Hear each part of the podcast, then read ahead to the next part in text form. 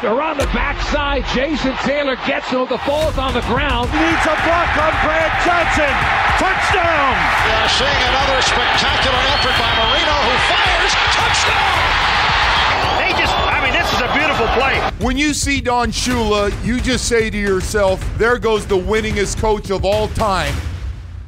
Bienvenidos, miembros de la familia Delfín. Esto es Aletas Arriba, un programa en castellano englobado dentro de Miami Dolphins Podcast Network. Yo soy Hugo Manero, el anfitrión de este espacio que pretende ser un lugar de información, encuentro y opinión sobre nuestra franquicia favorita, los Miami Dolphins. Se repitió el guion de las últimas semanas para los Miami Dolphins.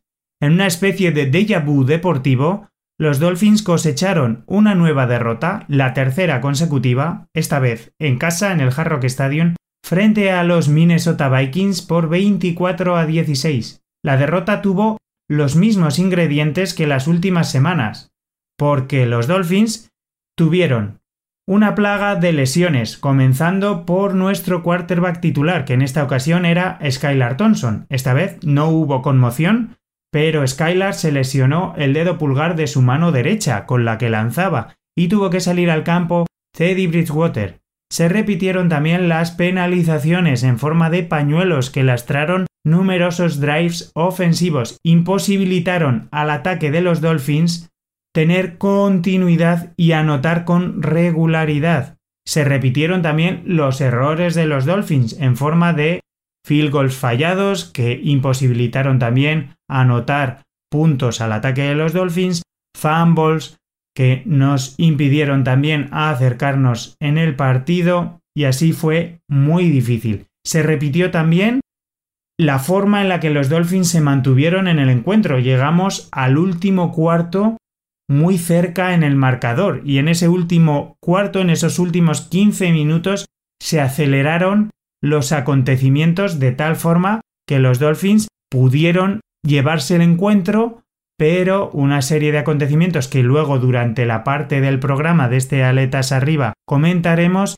imposibilitaron a los Dolphins ponerse por delante en el marcador y acabaron llevándose una derrota o sufriendo una derrota que les coloca con tres derrotas, tres victorias en el marcador en esta fase de la temporada con múltiples vicisitudes, lesiones que luego comentaremos porque precisamente en la parte inicial de este Aletas Arriba, en esa sección de fin noticias, de noticias relacionadas con la franquicia de los Miami Dolphins, abordaremos todas estas lesiones que se produjeron en el Hard Rock Stadium el pasado fin de semana y qué implicaciones pueden tener durante las próximas semanas, incluso para el resto de la temporada, porque prácticamente todos los movimientos y las noticias que ha habido en relación con la franquicia de Florida tienen que ver desgraciadamente con lesiones de jugadores de los Miami Dolphins.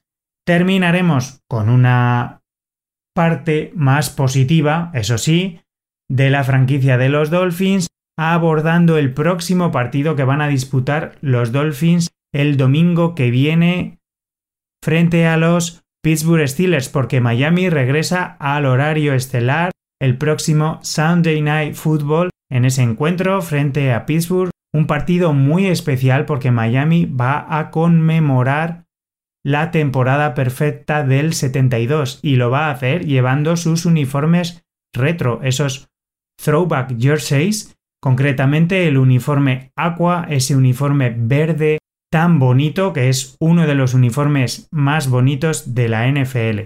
Los Dolphins esperan volver a la senda victoriosa y para ello contarán con la presencia, si todo va como se espera, de Tua Tagovailoa al frente de la ofensiva aquamarina y además esperan recuperar a jugadores que se perdieron los últimos encuentros, como por ejemplo Terron Amster, y esperan contar también con la presencia de Austin Jackson y numerosos jugadores defensive back que se han perdido los últimos partidos. Todo eso lo comentaremos en ese análisis del partido frente a los Pittsburgh Steelers.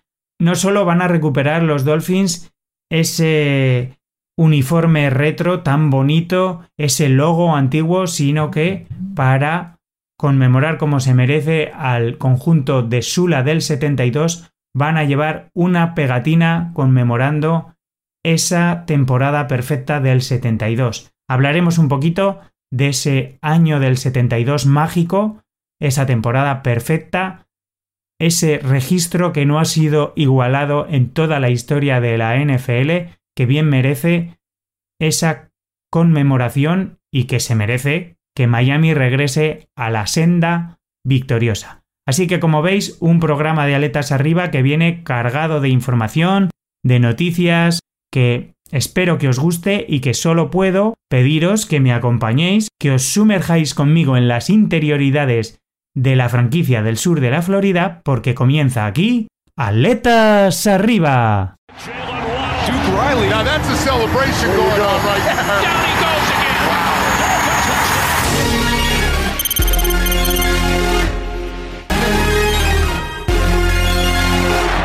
Sección semanal de noticias con la que arrancamos como siempre este Aletas arriba, que viene marcada por el infortunio deportivo en forma de lesiones, porque el pasado 16 de octubre en el partido frente a los Minnesota Vikings vimos como numerosos jugadores de los Dolphins tuvieron que abandonar el encuentro. Vamos a enumerar uno por uno todos los jugadores que tuvieron que abandonar el campo y vamos a comentar las lesiones que sufrieron para ver qué consecuencias pueden tener para los Miami Dolphins. El quarterback Skylar Thompson en el segundo cuarto abandonó el partido por una lesión en el dedo pulgar de su mano derecha, no volvió a jugar.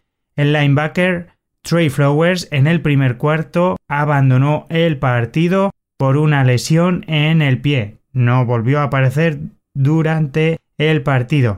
El defensive end Emmanuel Ogba durante el segundo cuarto tuvo también que abandonar el partido por una lesión en la espalda. En ese segundo cuarto, también maldito para los Dolphins en ese partido frente a los Vikings, el cornerback Nick Nidan tuvo que abandonar el partido por una lesión en su tobillo. Nuevamente en el segundo cuarto, otro defensive back, Keyon Crossen, tuvo que abandonar el partido para tampoco regresar por una lesión en la rodilla. En el tercer cuarto, Tyree Hill se retiró del campo por unos calambres musculares y en el último cuarto, casi al final del encuentro, otro receptor, Jalen Waddell, abandonó el campo por unas molestias en el hombro. Así que como veis, 1, 2, 3, 4, 5, 6, hasta 7 jugadores de los Dolphins tuvieron que abandonar el partido por molestias. De todos estos, las dos lesiones más graves son las de Trey Flowers y Nick Needham, porque el 19 de octubre del 2022 los Dolphins anunciaban que tanto el outside linebacker como Nick Needham eran incluidos en Injury Reserve dando su temporada por terminada. El linebacker Trey Flowers por su lesión en el pie y el cornerback Nick Needham por una lesión en el Aquiles. Dos bajas muy serias para la defensa de los Dolphins, porque Trey Flowers era un jugador que había entrado en la rotación de la línea defensiva que estaba siendo muy importante, especialmente en los terceros downs, porque era un jugador al que Josh Boyer estaba utilizando en esos terceros downs en los gaps interiores junto a Jalen Phillips para generar presión en los quarterbacks rivales y estaba siendo bastante efectivo. ¿Y qué voy a decir de Nick Nidan? Un hombre que era el cornerback titular. Habitualmente era el slot cornerback titular cuando la secundaria de los Dolphins estaba al completo, pero que había tenido que asumir el rol de cornerback 2 ante la baja de Byron Jones, que parece que tampoco va a poder regresar en los próximos partidos, y cuya baja empeora aún más la situación de la secundaria de los Dolphins, que va a haber como numerosos jugadores, pues como Keyon Crossen, Kader Kohu o Noah Binogini van a tener que dar un paso adelante. Así que dos bajas muy importantes para la secundaria de Josh Boyer y para la unidad defensiva de los Miami Dolphins. Del resto de jugadores habrá que ver cómo evoluciona el injury report de la semana, especialmente Preocupante pareció en un primer momento la lesión en el hombro de Jalen Waddell, aunque es verdad que durante el primer injury report de la semana entrenó de forma limitada. Emmanuel Ogba con su lesión en la espalda ayer no entrenó, no sabemos si de manera preventiva o no. Habrá que monitorizar las lesiones de todos estos jugadores y ver qué jugadores tienen opción de disputar el próximo Sunday Night Football. Así que estaremos muy atentos, esperamos que puedan recuperarse lo antes posible, que vuelvan numerosos jugadores, porque como ya hemos comentado en la introducción, parece que Austin Jackson va a regresar de ese injury reserve y va a poder volver a ocupar su puesto en el right tackle de la línea ofensiva de los Dolphins. Así que, como veis, no todo son malas noticias. Parece que es la vuelta de Austin Jackson y el regreso de Terron Amster, que se perdió este último partido, son un poco de luz al final del túnel en este mundo de lesiones que ha rodeado a los Miami Dolphins en las últimas semanas. Dejamos a un lado este tema de las lesiones porque en lo que tiene que ver con movimientos de plantilla, los Dolphins anunciaban el 17 de octubre de 2022 que cortaban del practice squad al running back Shakandre White, un corredor no drafteado de esta promoción de 2022, para el día después, el 18 de octubre de 2022, anunciar que firmaban para ese practice squad al también corredor la Michael Pirrain. La Michael Pirrain, un corredor de 1,80 metros, 98 kilos de peso, que jugó en la Universidad de los Florida Gators, que entró a la NFL seleccionado por los New York Jets en la cuarta ronda del draft en un pick 120 en el draft de 2020 que pasó dos temporadas en los New York Jets, concretamente la temporada 2020-2021, donde apareció en 14 encuentros y acumuló 72 carreras para 263 yardas con una media de 3.7 yardas por intento y dos anotaciones de touchdown. También acumuló 11 pases para 63 yardas y retornó dos kickoffs para 22 yardas. Durante la última campaña, en el 2022, estuvo en el practice squad de los Philadelphia Eagles. Así que tenemos un nuevo corredor en ese practice squad que habrá que ver si puede tener una oportunidad en este esquema zonal de carrera que utiliza Mike McDaniel y que es el único movimiento del roster que hasta la fecha han efectuado los Miami Dolphins. Habrá que esperar para ver si estas lecciones de Nick Nidan en la posición de cornerback o de Trey Flowers llevan al staff técnico y a los Miami Dolphins a realizar algún movimiento en la plantilla, en el practice squad, para apuntalar la secundaria y la defensa de los Miami Dolphins. Esto es lo que ha dado de sí la actualidad de la franquicia, así que sin más dilación vamos a analizar el partido, la derrota de los Dolphins frente a los Minnesota Vikings porque es momento de realizar el análisis del partido.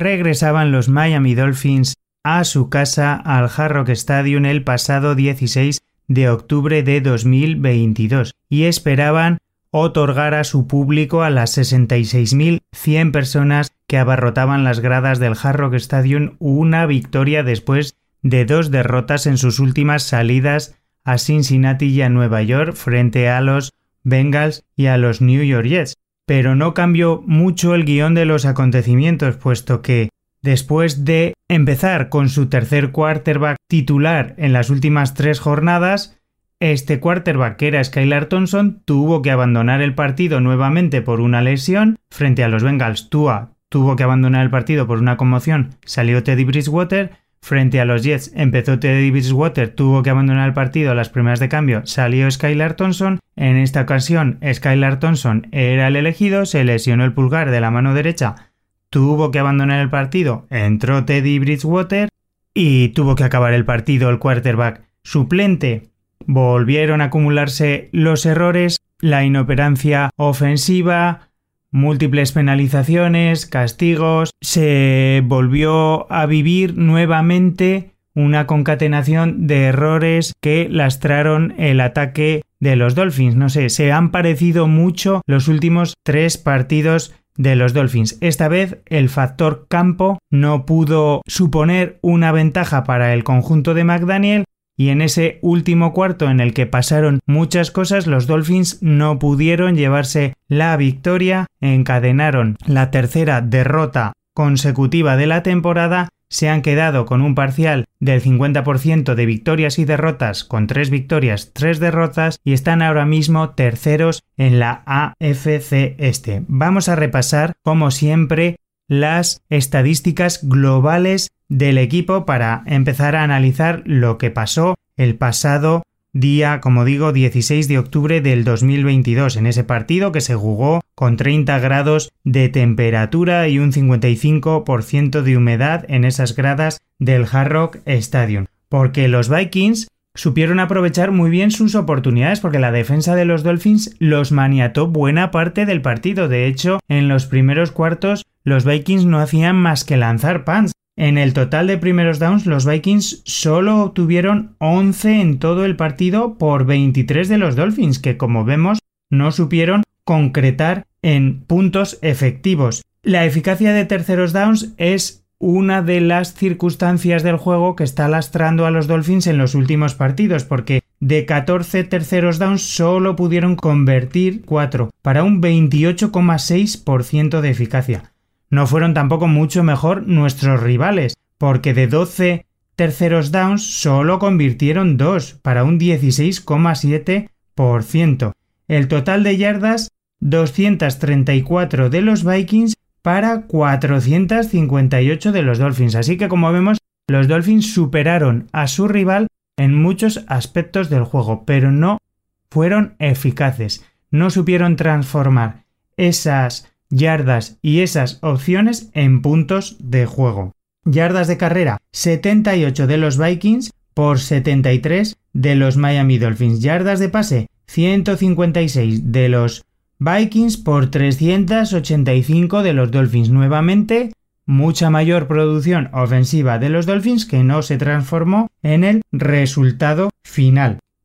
Touchdown de los Vikings, un total de 3, 1 de carrera y 2 de pase. Los Dolphins por su parte, 2 touchdown, los 2 de pase, los 2 de Teddy Bridgewater para Mike Gesicki, para una puntuación total de 24 puntos los Minnesota Vikings y 16 de los Miami Dolphins. El tiempo de posesión 24 minutos 31 segundos para los Minnesota Vikings por 35 minutos 29 segundos para los Miami Dolphins. Más tiempo, pero muchas veces estéril. Muchos drives ofensivos lastrados por penalizaciones que acabaron sin puntos para los Miami Dolphins y otros, sobre todo uno especialmente en el último cuarto que comentaremos, que pudo llevar a los Dolphins a adelantarse en el partido, que acabó con un turnover de Miami que terminó siendo decisivo en el devenir del encuentro. Vamos ahora a ver las estadísticas individuales para ver cuáles fueron los protagonistas individuales del partido. Skylar Thompson estaba disputando un buen partido mientras estuvo sobre el césped.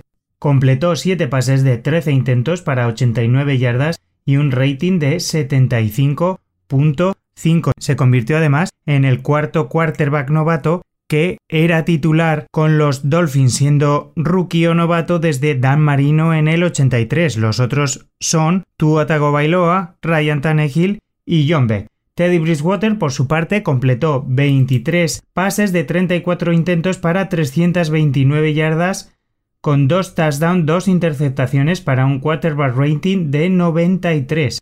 Kirk Cousins, por parte de los Vikings, completó 20 pases de 30 intentos para 175 yardas, con dos pases de touchdown, ninguna interceptación para un rating de 104.2.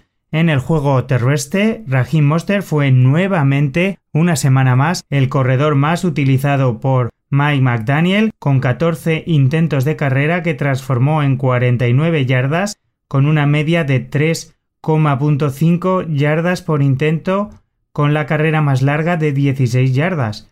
El segundo corredor que más yardas acumuló fue Teddy Bridgewater con un intento de carrera y 10 yardas. Le siguió Skylar Thompson en otro intento de carrera con 9 yardas. En siguiente posición Chase Edmond, dos intentos de carrera, 3 yardas. Luego el fullback Alec Ingold con un intento de carrera, 2 yardas. En conjunto, los Dolphins intentaron 20 carreras que transformaron en 73 yardas totales con una media de equipo de 3.7 yardas por intento de carrera.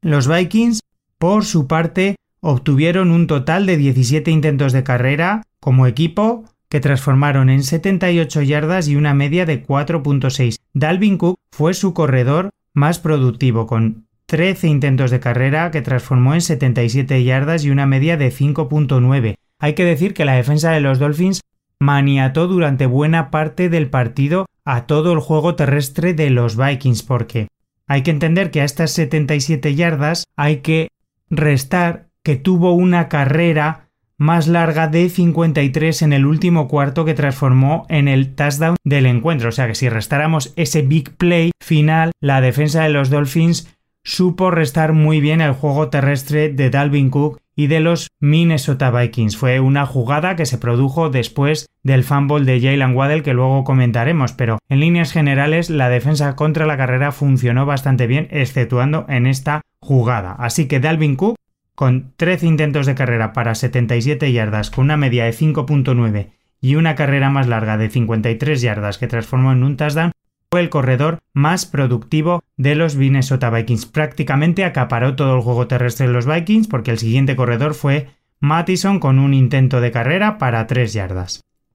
En el juego aéreo, Tyree Hill fue nuevamente el receptor más productivo para los Miami Dolphins con 12 recepciones de 15 targets que transformó en 177 yardas para una media de 14.8. Nuevamente supera las 100 yardas de recepción y hay que decir que a día de hoy lidera la NFL con 701 yardas de recepción después de estos 6 partidos en 50 recepciones. Le sigue Justin Jefferson, el receptor de los Minnesota Vikings, con 654. El tercero es Cooper Cup.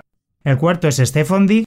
Y el quinto es Jalen Waddell, con 533. O sea que tenemos dos receptores de los Dolphins en los cinco primeros puestos. Y además hay que decir que en estos seis primeros partidos de los Dolphins, Tyree Hill ocupa el primer lugar histórico dentro de la franquicia de los Dolphins. O sea, en los seis primeros partidos nadie en la historia de los Dolphins había acumulado 701 yardas.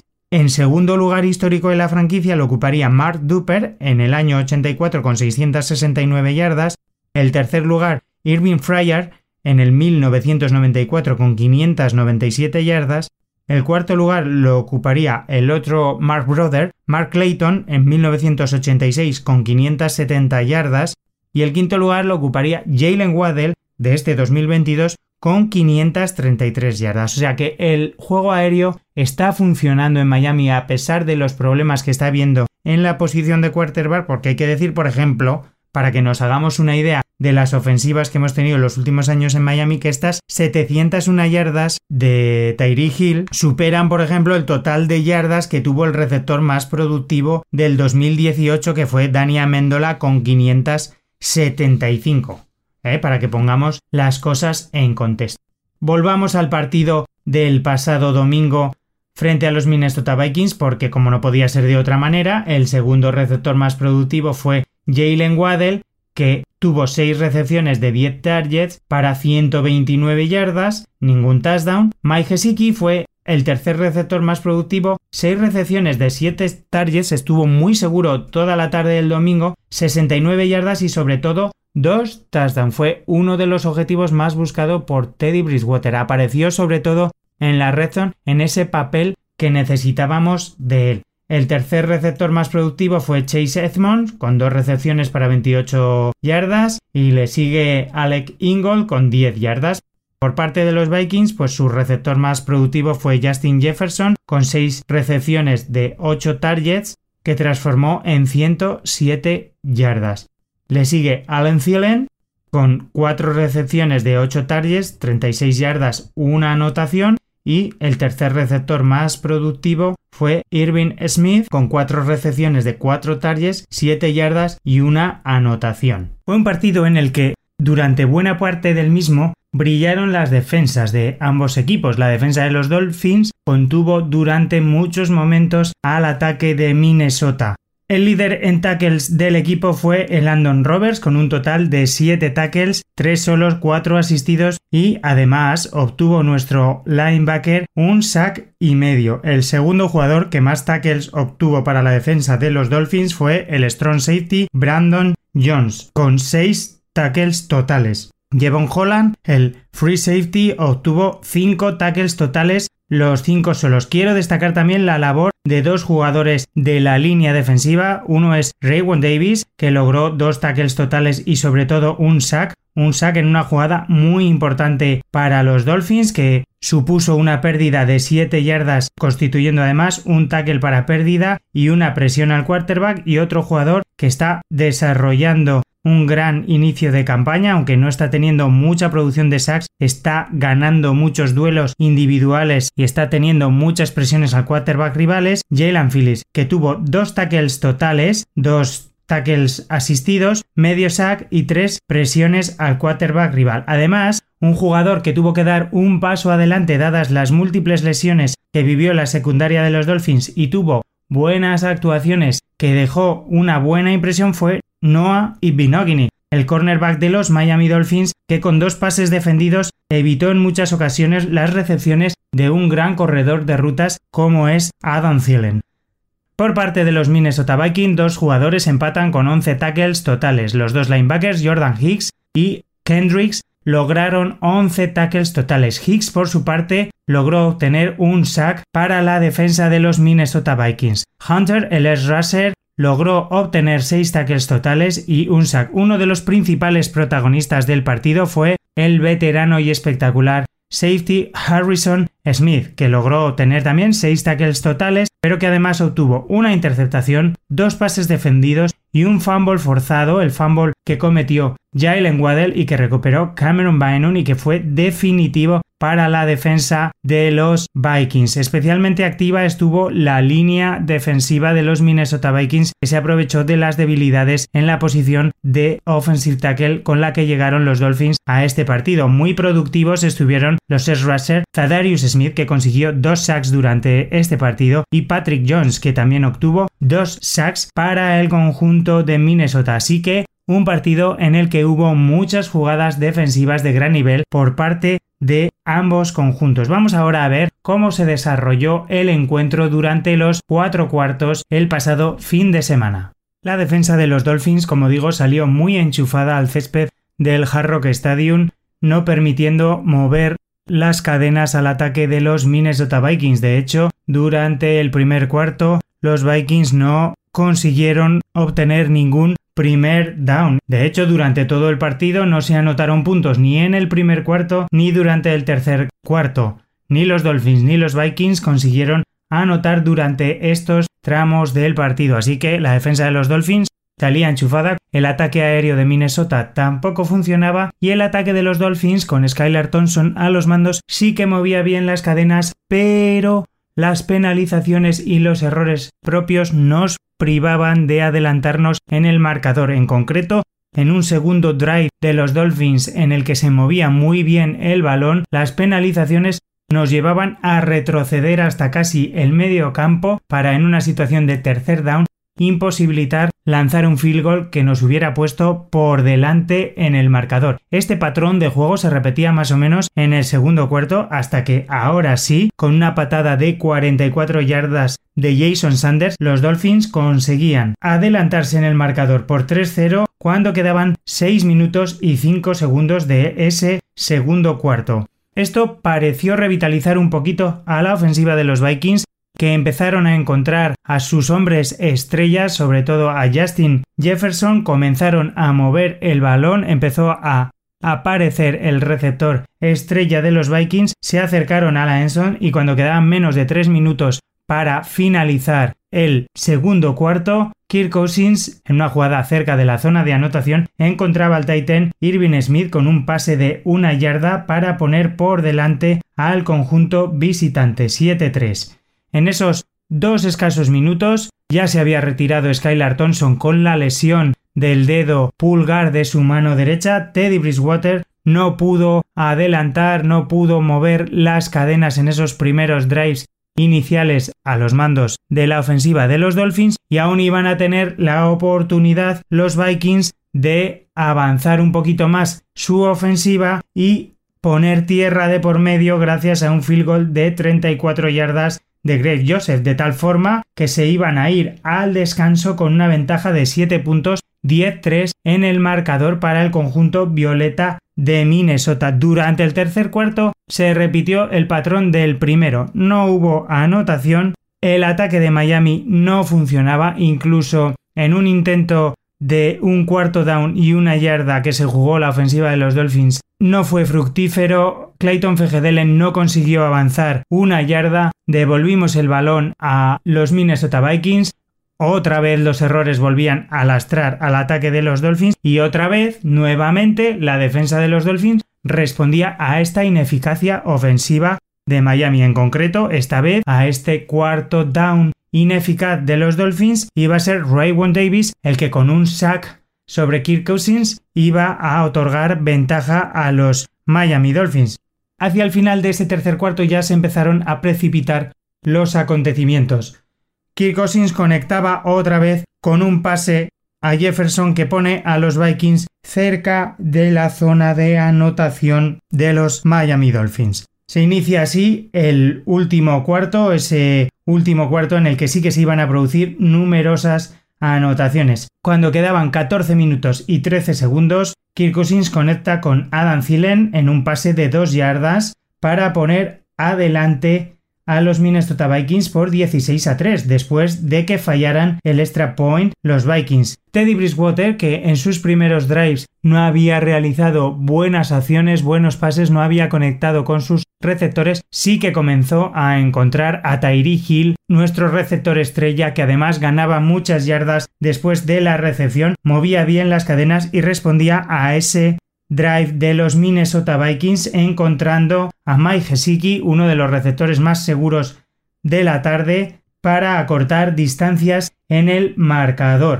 Porque, concretamente, cuando quedaban 10 minutos, los Dolphins se acercaban por 16 a 10. Iba a venir después de esto la jugada desafortunada del partido. Cuando quedaban menos de 5 minutos, en una situación de tercer down y 15 yardas, Jalen Waddell hizo lo más difícil, atrapó el pase de Teddy Bridgewater, pero Harrison Smith forzó un fumble que recuperó Cameron Bynum. Los Vikings obtenían nuevamente el balón. Jalen Waddell se desesperaba, se cabreaba consigo mismo y aquí comenzaron a esfumarse las opciones de victoria de los Miami Dolphins. Fue una lástima que precisamente un jugador como Jalen Waddell, que había sido desde que fue drafteado uno de los jugadores más seguros, más sólidos del equipo, cometiera este fumble que dilapidó las esperanzas de victoria de los Dolphins. Pero bueno, seguro que se va a sobreponer de este error y que en el próximo partido volveremos a ver la mejor versión de este extraordinario receptor de Miami. En la siguiente jugada, el juego de carrera de los Minnesota Vikings, que hasta entonces había estado adormecido, despertó de golpe y en una carrera de Dalvin Cook de 53 yardas iban a volver a anotar los Minnesota Vikings para ponerse 24 a 10 con una distancia de 14 puntos después de anotar una conversión de 2 puntos de Cousins a Adam Thielen. Sí que aquí parecía ya que todo estaba ya decidido. De todas formas, Miami no iba a bajar los brazos, Teddy Bridgewater iba a intentarlo. No hay que darse nunca por vencido en este deporte, cosas más difíciles se han visto. Iba a seguir conectando con Tyree Hill, con Jalen Waddell, que iba a tener otra vez una gran recepción con una gran ganancia de yardas después de la recepción en la que se iba a lesionar, por cierto, su hombro esperemos que se recupere lo antes posible, e iba a conectar nuevamente con Mai Gesicki para establecer el 24-16 definitivo cuando quedaba un minuto 24 para finalizar el encuentro. Iban a intentar los Dolphins un onside que iba a recuperar el equipo visitante de Minnesota Vikings y aquí iba a morir el partido. Así que como veis, los Dolphins con toda una serie de circunstancias en su contra en forma de lesiones de la secundaria, cambios de quarterbacks, múltiples errores, fallos de field goals incluidos, errores propios en forma de turnovers que imposibilitaron avanzar o ponerse por delante en el marcador, pues supieron por lo menos mantenerse en el partido, aunque dominando diversas facetas del juego, el tiempo de posesión no supieron ser eficaces ni en el tercer down ni rematar el partido. Es algo que han repetido durante los últimos encuentros y que esperamos que mejore las próximas semanas. Como puntos positivos a destacar, pues el esfuerzo defensivo del equipo, que durante muchas fases la defensa frente a la carrera funcionó de manera extraordinaria que la baja de Byron Jones no se notó en demasía y que hay jugadores que están dando un pasito adelante con los que se puede contar en esta secundaria, que esperamos que se mantenga este nivel defensivo durante las próximas jornadas, que se puede confiar en esta plantilla para lo que queda de temporada. Así que esperamos que esta tendencia negativa de derrotas haya llegado a su fin porque toca ahora analizar ese espectacular partido que van a disputar los Dolphins el próximo domingo, ese Sunday Night Football frente a Pittsburgh Steelers, en los que vamos a conmemorar un gran hecho histórico de la franquicia del año de 1972, porque vamos ahora con el análisis del próximo partido frente a Pittsburgh Steelers.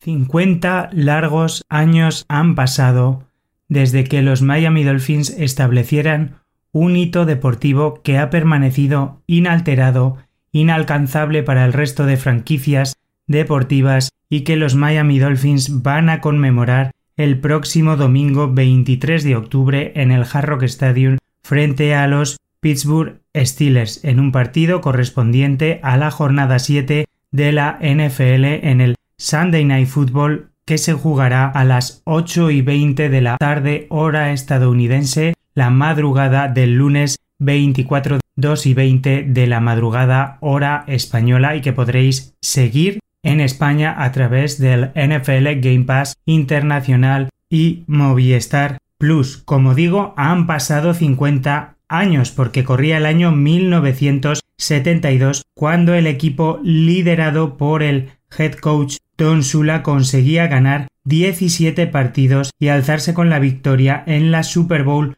número 7 frente a Washington. Era el primer título de Super Bowl para la historia de la franquicia en su séptimo año de existencia y hasta la actualidad continúa siendo el único equipo que ha ganado el anillo de campeón sin conocer la derrota. Los Dolphins conmemorarán esta temporada perfecta el próximo domingo llevando sus uniformes retro, sus throwback jerseys de color aqua y portando un parche conmemorativo de esta hazaña.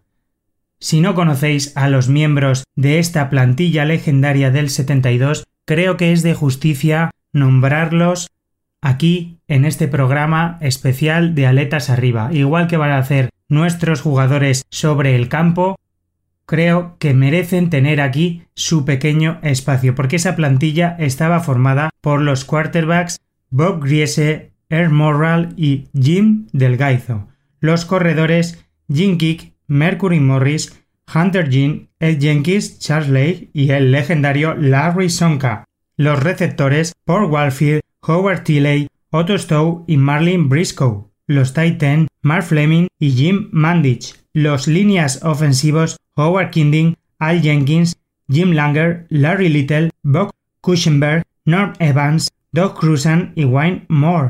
Los jugadores de equipos especiales Garo Premian como kicker, Billy Lorich Larry Sapel. Los líneas defensivos Moultrie Moore, Bob Haynes, Manny Fernández, Jim Dunaway, Berhan Derher, Bill Stanfield. Los linebackers Larry Ball, Bob Matheson, Jesse Powell, Mike Cullen, Doug Swift y el legendario también Nick Buoniconti. Los defensive back Jake Scott, Tim Foley, Joyce Mumford, Dick Anderson, Mike Howell, Curtis Johnson y Charlie Budd. En la reserve list estaban Tom Curtis, el free safety, Jim Riley, el defensive end, y Carl Norman. Y en el taxi squad, Mike Addis, el defensive tackle, y Henry Stackey. Y en el coaching staff teníamos a Don Sula como head coach, legendario head coach, el head defensive coach y entrenador de linebackers Bill Ansperger, como head offensive coach y entrenador de receptores Howard Snellenberger, como entrenador de línea ofensiva Monte Clark, como entrenador de defensive backfield Tom King, como entrenador de la línea defensiva Mike Scarry y como entrenador del backfield Carl Tassif. Vamos a repasar una serie de números históricos curiosos de estos Dolphins del 72. El número 1. Los Dolphins fueron la mejor ofensiva de aquella temporada del 72, la mejor ofensiva, la que más puntos consiguió durante aquella campaña. Con el número 2, los Dolphins acumularon dos corredores que superaron las mil yardas de carrera, porque Larry Sonka obtuvo 1117 yardas y Mercury Morris corrió para 1000 yardas exactas aquella temporada. Esto hizo que la pareja formada por Morris y Larry Sonka fuera una de las parejas en toda la historia de las únicas siete que han conseguido tener dos corredores por encima de las mil yardas en la misma temporada y la primera en hacerlo en una campaña de 14 partidos. Tres.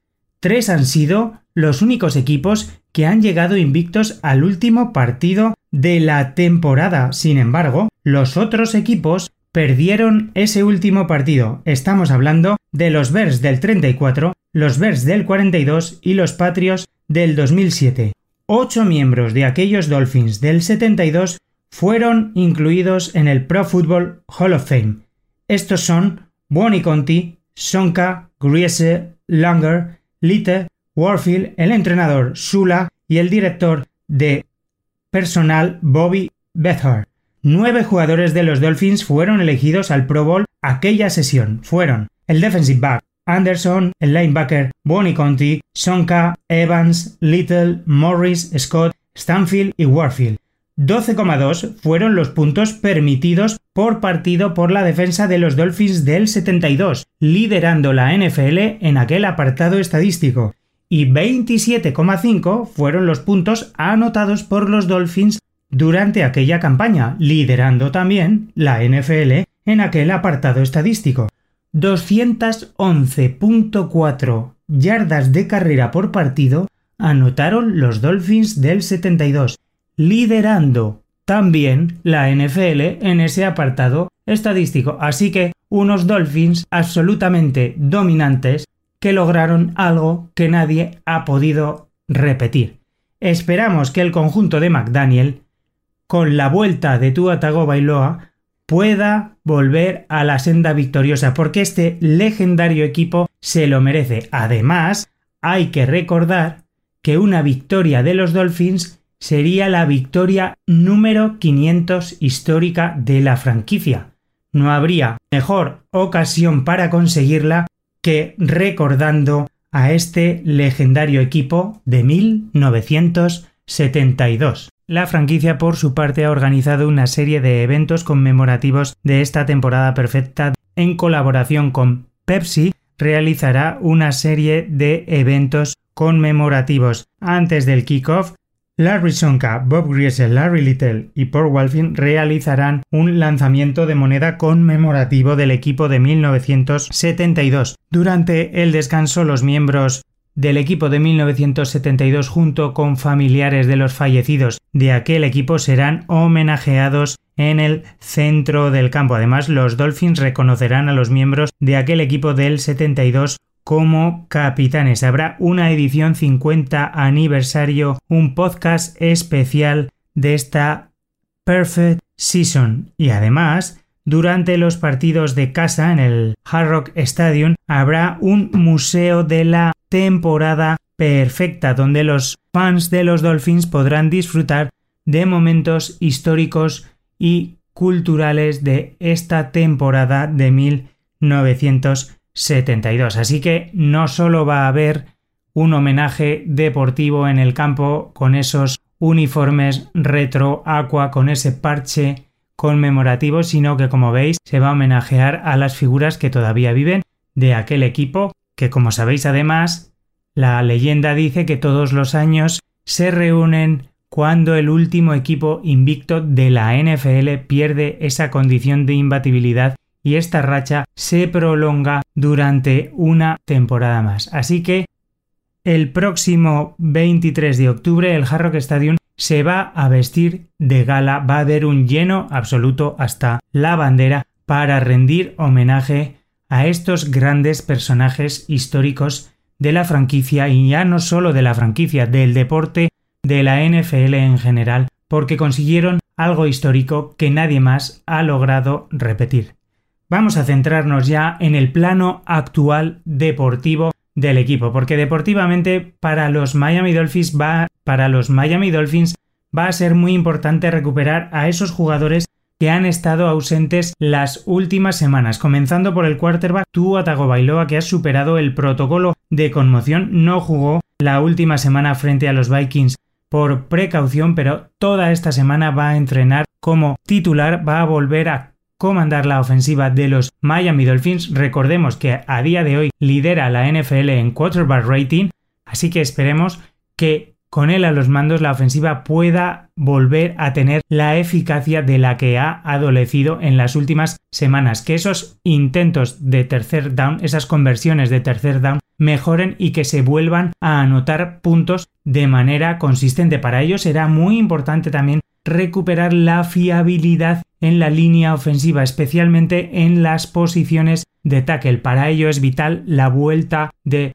Terron Amster a ese left tackle porque estaba siendo un jugador absolutamente dominante, un left tackle que estaba establecido entre los 10 mejores de la NFL, que junto a Connor Williams, que está realizando una gran labor en el center, pues estaban dando fiabilidad a esa línea ofensiva. Además, es de esperar que regrese Austin Jackson, por lo que el otro lado, el lado derecho de la línea, el right tackle, también va a experimentar una mejoría. Así que todo esto nos hace indicar que la ofensiva de los Dolphins va a dar un pasito adelante con respecto a lo que ha experimentado las últimas semanas. Y qué mejor, qué mejor partido para honrar la memoria de estos grandes Larry Sonka, Mercury Morris, que volver a establecer el juego de carrera. Monster tiene ante sí la oportunidad de brillar en el juego terrestre, de volver a establecer un juego de carrera constante, machacón, para que funcione nuevamente también el play action y la ofensiva aérea de los Miami Dolphins. Y defensivamente, pues continuar el trabajo hecho hasta ahora, contener el juego terrestre de Pittsburgh, contener a Najee Harris tanto en la faceta terrestre como en la faceta receptora, como hicieron con Dalvin Cook hasta esa última jugada. Meter presión al quarterback de los Steelers, ya sea Kenny Pickett, porque ahí llegan con dudas porque Pickett sufrió una conmoción en el último partido de Pittsburgh, aunque está en el protocolo de conmoción y ha entrenado con normalidad esta última semana, o Mitch Trubisky, pero sería muy importante que Melvin Ingram, Jalen Phillips, Raywon Davis, Ogba, si puede participar, metan presión a ese quarterback de los Steelers para que cometa errores, para que no pueda conectar también con los receptores, unos receptores de Pittsburgh que tienen mucha calidad como son George Pickett, Deontay Johnson, Chase Claypool, para que no puedan pensar con tranquilidad y no pueda conectar con esos hombres, porque además defensivamente la secundaria de los Dolphins va a llegar con dudas. La baja de Nick Nidan es un serio contratiempo porque Byron Jones no llega. Sabin Howard es el líder indiscutible. Hay que ver quién se establece como ese cornerback 2. Keyon Crossen, Kader Kohu, no hay Binogini. Hay que afianzar ahí esa posición de cornerback 2, quién se establece como el níquel.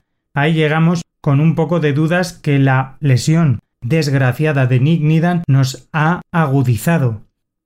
En la posición de safeties, pues Jevon Holland y Brandon Jones, garantía absoluta, multiusos para la defensa de Josh Boyer, muy seguros en los placajes, seguros como blitzer, seguros en cobertura, son los que arreglan el desaguisado de la defensa de los Dolphins y muy importante la labor que pueda tener Eric Rowe cubriendo a los Titans, especialmente a Pat Freyermuth, el jugador de segundo año de los Steelers. Vamos a vivir la vuelta también de viejos conocidos de la franquicia, porque en Pittsburgh están el entrenador de linebackers Brian Flores, es head coach de los Miami Dolphins, el safety Minka Fitzpatrick, que fue un jugador que draftearon los Miami Dolphins y tradearon a Pittsburgh, y también está el offensive line, el tackle Jesse Davis. Para terminar, como hacemos siempre, vamos a repasar el depth chart, el roster de los Pittsburgh Steelers para ver dónde están sus fortalezas tanto ofensivas como defensivas y ver por dónde pueden venir los problemas para los Miami Dolphins. A nivel ofensivo, el quarterback titular a día de hoy es Kenny Pickett, pero como digo, está en el protocolo de conmoción. A día de hoy no sabemos si va a poder jugar, si puede jugar será el titular, si no, su lugar lo ocupará Mitch Trubisky. El running back titular es Najee Harris. El segundo corredor en el depth chart es Jalen Warrett. El fullback es para Derek Ward. Los receptores son Deontay Johnson como receptor número uno, Chase Claypool y George Pickens. La línea ofensiva está formada en el left tackle por Dan Moore, el left guard es para Kevin Dodson, el center para Mason Cool, el right guard es para James Daniel y el right tackle para Orokafor. El tight end es para Pat Freyermore. Pasamos a la defensa porque la defensa de los Steelers está compuesta por una línea defensiva de tres con un defensive tackle Cameron Hayward, uno de los grandes peligros que tendrá que maniatar muy bien los hombres interiores de la línea ofensiva de Miami, especialmente Connor Williams, para evitar que llegue a Tua Tagovailoa un defensive end en la figura de Larry Ogunjobi y un nose tackle Montravius Adams.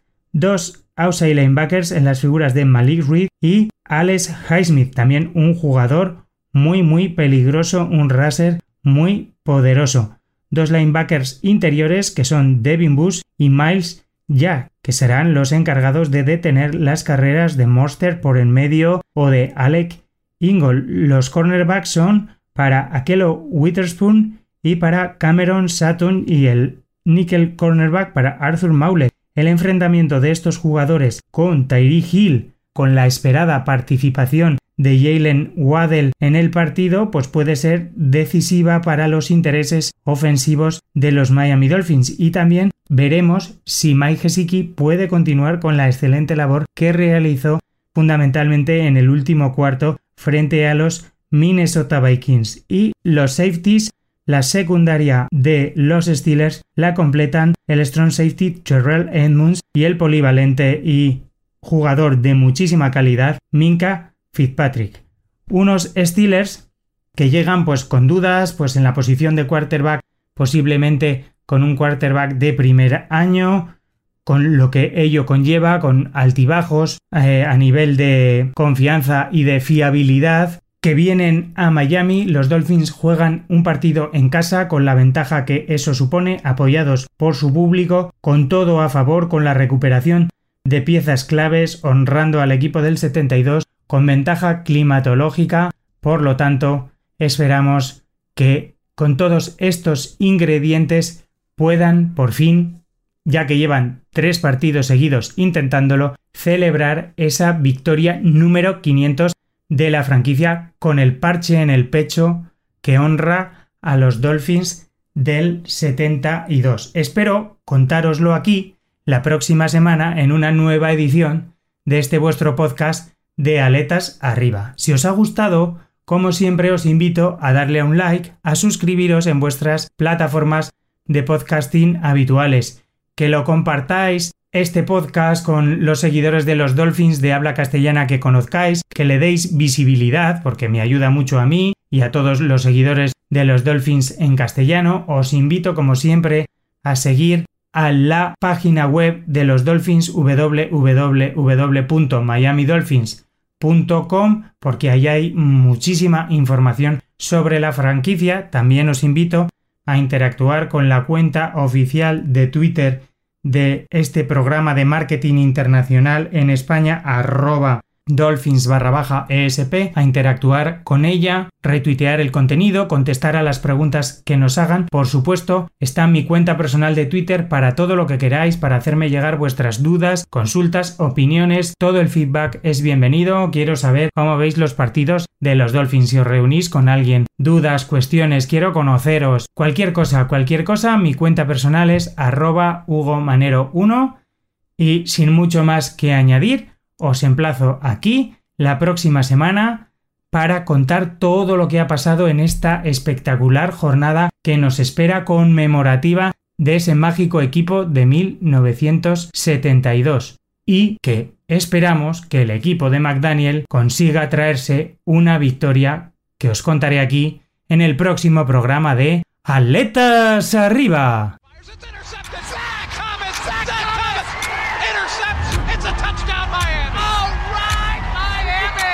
Around the backside, Jason Taylor gets him. The ball's on the ground. He needs a block on Brad Johnson.